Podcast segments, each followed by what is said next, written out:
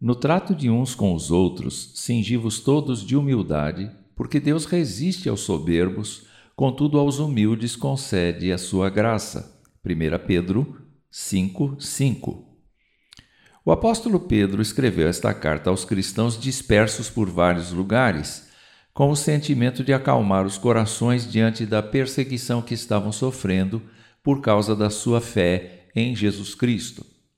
Naturalmente, quando nos vemos em perigo diante de ameaças, nosso nível de ansiedade cresce e tentamos nos proteger, às vezes com medidas precipitadas, sem pensarmos nas consequências e sim apenas na sobrevivência própria, não importando o que aconteça aos outros. Para o apóstolo, a vida sob pressão pode ser bem diferente se vivida sob a graça de Deus e compartilhada com os irmãos. Entretanto, Pedro ensina que no trato de uns com os outros deve haver humildade em cada coração. A humildade é aquele sentimento que leva a pessoa a reconhecer suas próprias limitações, ser modesta e não ter nenhum orgulho. Ser humilde está diretamente ligado ao que Deus faz ou deixa de fazer em nossa vida.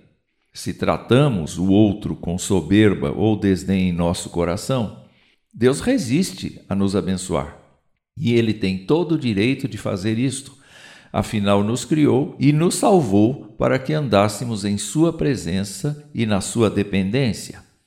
Pedro ensina que, se reconhecemos nossas limitações e fraquezas e no trato com os outros desejamos servi-los de coração, sem nos preocuparmos com o ganho que teremos, a graça de Deus nos abastece e fortalece.